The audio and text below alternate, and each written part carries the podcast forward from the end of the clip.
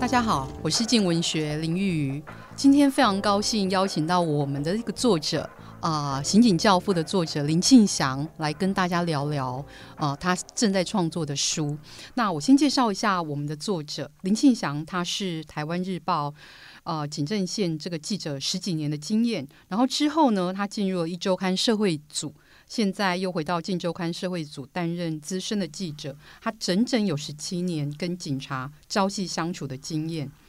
那我请庆祥先跟大家打一声招呼。哎，大家好，庆祥好。那我想要跟大家先介绍一下这个庆祥写的小说啊、呃，他之前一年多前出版了《刑警教父》这本书，非常的特别。一来，他写的是台湾黑道跟警察的故事。那在他的小说里面有三个人，一个是刑事小队长，一个是黑道的大亨，最后一个是枪击要犯。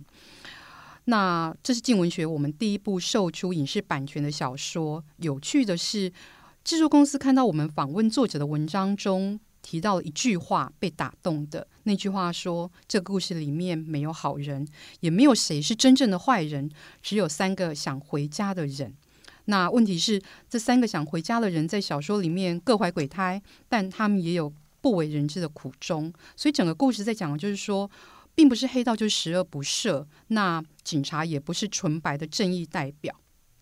我知道林庆祥完成了《刑警教父》这本小说一年多之后，最近又写完了一本描写台湾九零年代黑金政治的小说。那今天很高兴有这个机会邀请庆祥来跟我们一起聊聊这两本小说背后的故事。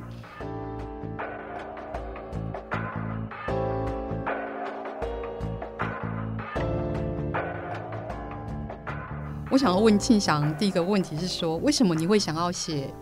以黑道跟警察为主角的小说，呃，这问题其实会想要写，当然就是说，因为我自己本身的工作啊、呃，社会记的关系，我有第一第一线哈、啊，在跟警察、黑道呃接触的经验。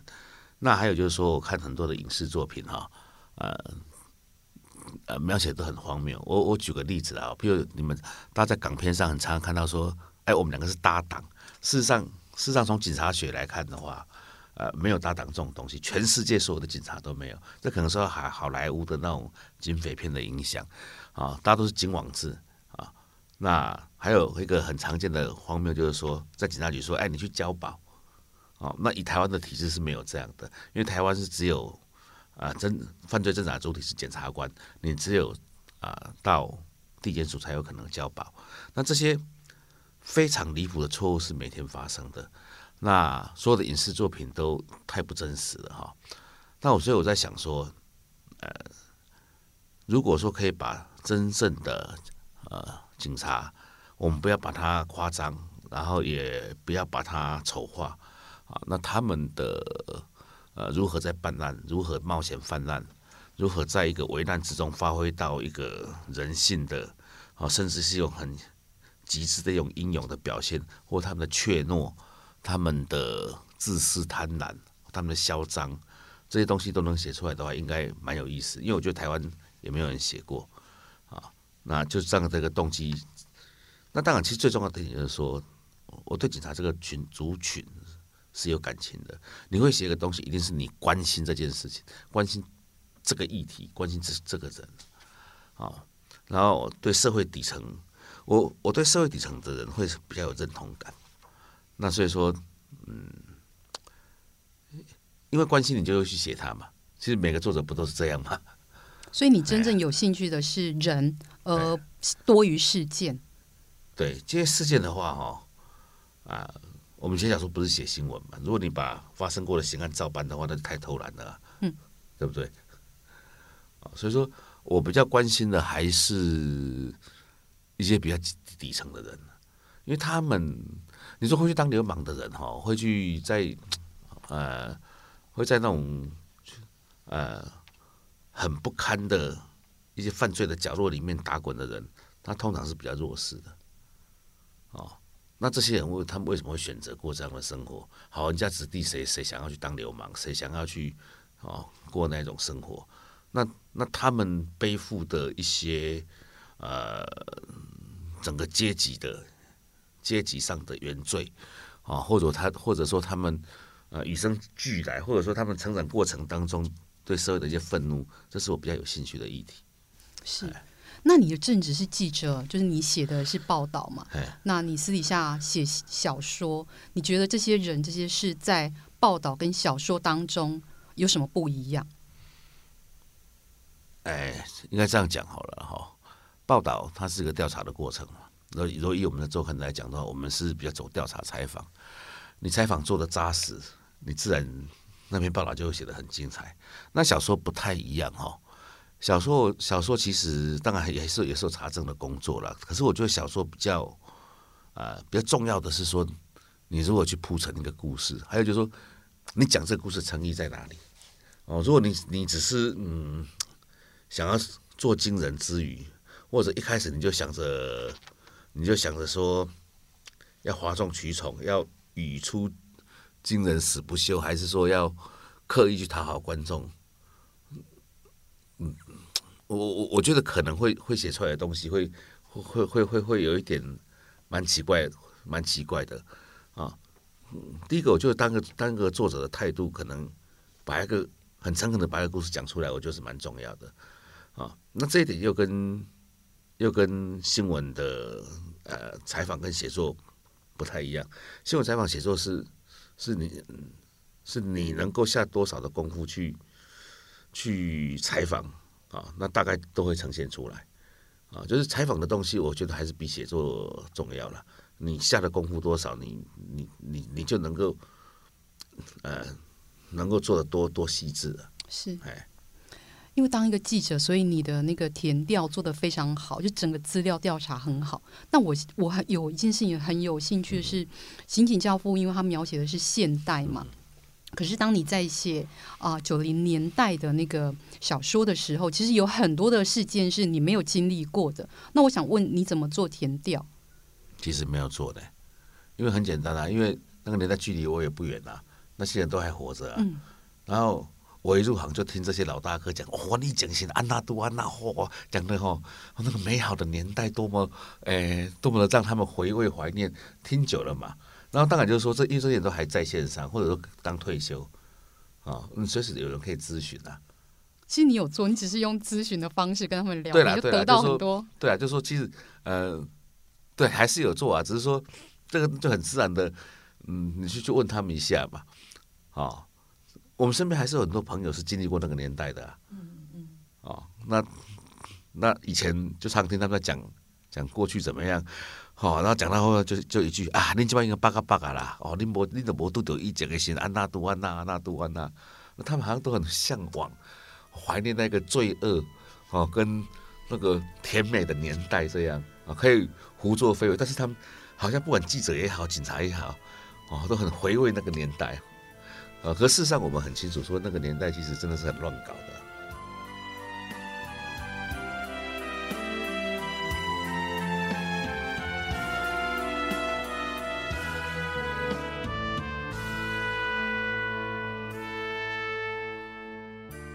呃，我也很想要问，就是说《刑警教父》里面，我在看，不管是看你哪一本小说，我都觉得好有既视感。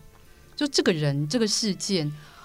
我觉得好像是在看某一个报道、某一个事件当中的什么人。那你有真的取材自哪一些真实的案件或人物吗？哎，应该这样讲了哈。我还是那句话嘛，如果我把一个刑案发生过刑案照搬来小说，那就太偷懒了嘛。啊，就说可能某一个刑案的一小部分。哦，我举哦，我举一个例子好了，《刑警教父》里面是最重要的一个桥段，就是就是小瑞脱逃那一段哈，那就是其实是就是。因为我我是把它写成重球，那些真实真实的话，其实是，那是陈永志的故事。陈永志本来是要投案的啊，真的是因为他不小心打死的那那个女孩子死掉了，然后他拒绝投案。啊，那原本策动他投案的警察也不敢勉强他。好，其实大概就是这个样子。那我们再把它加工，我因为我不可能照把一个刑案照搬过来，照搬过来，第一个太偷懒，第二个。很容易被行家看破，啊，那第三个那个也会缺乏一个呃艺术上的一个加工跟剪裁，啊，那我要强调一点就是说，小说它既然是创作的话，啊，它就不是真实的故事，它就不是真实的事件。啊，那它也不是真实事件改编。啊，你顶多只能说是说里面的人物他可能。哦，我在序里面有写到，就是说，可能我一开始我心里面有这样一个形象，这个人的形象，可是小说的人物他自己会慢慢的，他有他自己的生命，他会成自己发展成他的性格，慢慢他就不是原来的那个人了。你要说你要去对号入座的话，都都不太恰当，都不太恰当啊！尤其是台中市警察局的的一些兄弟，他们也有人真的是在想说谁是谁，谁是谁这样哦，那我都跟他们讲说。那个对号恰对号不用去对号入座了，因为到后来就变了。一开始你可能去去想到说，哎，你写这个角色的时候有某个人的影子，但也只是他的影子而已，啊，不然他就不叫创作了嘛，是不是？因为我我在看你的小说，我觉得最有意思的是你对人性，就是那种黑道大哥还有警察胡作非为的时候，那个人性的描写。可是你也是一个正常人，你你也是一个朝九晚五，就说你是一个有一个正直的一个记者，你是怎么去揣摩他们那种很黑暗面，然后嗯人性的那个部分，让他们长出在小说中长出他们的啊、呃、事件跟性格？哎，第一个。当然，就说我的工作就是写社会犯罪的新闻嘛，那这个会比一般人接触到比较多的那个刑事案件嘛。那第二个，在我的平常生活里面也是有接触到警察，接触到黑道兄弟嘛。啊，虽然说嗯没有到说很深入或挂钩的阶段，但是多少都有点互动，有点交情嘛。第三个就是江湖传闻也听多了嘛，我觉得我常常会去思考说。他们怎么会这样想？啊，那到后来其实发现一件事情，就是说，他们就是跟我们不一样，他们叫兄弟嘛。嗯，我们遇到事情，我们会想要和平解决。嗯，哦，我们会想要说退一步海阔天空。哦，我们会想要说寻求法律途径。他们如果这样做，他们就不是黑道了。他们当然一定就是那个奥高的奥多邓来啊，就他们的思维是跟我们不一样的啦。哇，奥利是很天理这样子，呃，天公第一，他们的想法，没没，他们会分的，会分说，就是说，你是一般人还是兄弟？他们兄弟有有同道跟同道相处的模式嘛？你若是一般人的话，我本来就在靠吃你为生的，哎，不过你想想看哈，黑道兄弟他们不是生产的，他们书都比多的比我们少哎，我们每天辛苦工作十几个小时，他们。他们当然，他们也有也有做他们的工作了，很很辛苦的去打去做一些呃捞偏门的生意。可是，哎，他们生活都过得比我们好哎。那当然是富富贵险中求啊！那大家出来就就就是就就觉得变几年了，对不？嗯，哎呀，所以你在描写的就是这个富贵险中求的这个险嘛？对啊，啊，不然他们干嘛干嘛当兄弟？嗯，那警察呢？那警察是又又不一样哦。警察基本上他是公务员，他是公务员，只是他是公务员里面比较特殊的一种。那因为他的工作，他跟黑道接触久，所以他的气质产生变化。如果是警官的话，他好歹也是个大学毕业的知识分子啊，那都是会产生利润，啊，产生权力，权力，啊，所以才会有一些腐化，才会变质嘛。一开始大家都都嘛都是想要除暴安良嘛。想要控制黑道，维护治安嘛，那到后来就尝到甜头嘛。那个那个年代当然就是这样啊。啊，那其实呃，我要补充一点，就是说这几十年来，我觉得呃，其实还是所有公部门进步最多的。进步最多的原因是因为他们接受的挑战最大。他跟比讲回应与挑战嘛，他们第一个面临媒体的监督，啊，媒体的开放啊。还有就是刑事诉讼法的改变，啊，那个社会越透明越公开的话，他们就在第一线被迫必须改变他们的方式，啊，这个也是，嗯，所以他们自己也在调整嘛，在发生很多弊案，他们自我在调整自己的体质，啊，那所以说现在的警界的风气跟跟我描写的那个书上的已经差很多了。我自己经历的二十年前，不要不用讲二十年前啦。十年前跟跟现在就差很多了。那还有一点是因为特考班的进来，就是那高普考进来的，不是警察大学，哦不是警专出来的啊，直接考上受训半年进来的，那大量的在基层改变了生态，改变了警察的生态。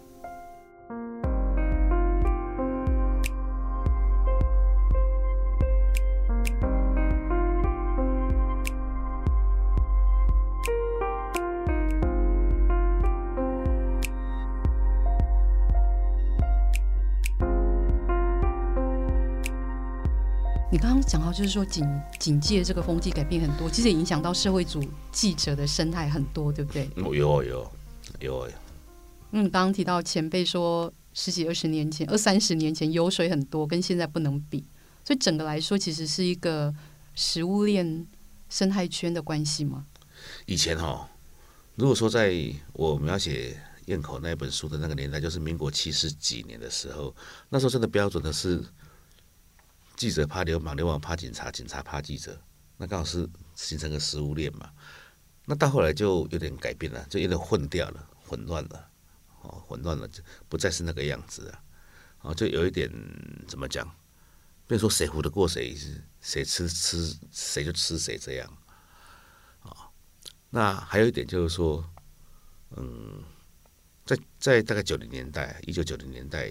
也就是呃，燕口那本书的一个背景的时候，有一个很大的一个改变台湾政治啊生态跟整个台湾社会，就是大量的黑道担任民意代表，当选民意代表。啊，这个当然就是说，在整个台湾民主转型的过程当中，啊，李登辉为了要维系他们的政权，就是大量妥协，让地方有实力者进入。啊，进入政治圈嘛，啊，这个其实就会影响到说整个黑道的生态，啊，那整个警界的生态，啊，啊，原本是你在管的流氓，现在在在议会上可以检讨你的预算，删你的预算，啊，这个是个在台湾来讲，台湾历史上都是都是一个很很特殊的一一个一个现象。可是说实在话啦，也是那十年了。后来到两千年之后，其实黑道已经不太有当选的空间的了。这就是我在读啊、林庆祥他的新书《咽口》时候的感想，就说他讲他这个小说里面描写的这个警察跟黑道的这个生态，那个时候就是股票升上万点嘛，然后大家乐，然后甚至是警察在帮黑道购顶购那个赌场，这样我觉得很不可思议，但事实上这的确真的发生。那经过这十几年，其实整个生态也都改变了。所以我当时在读这个小说的时候，觉得好精彩，好有意思。庆祥的这本新的小说，描写九零年代黑金政治啊的堰口，会在年底或是明年初的时候出版。那到时候也会在镜文学的网站上面连载。希望对这个主题有兴趣的读者朋友，也可以来持续追踪观看。谢谢大家。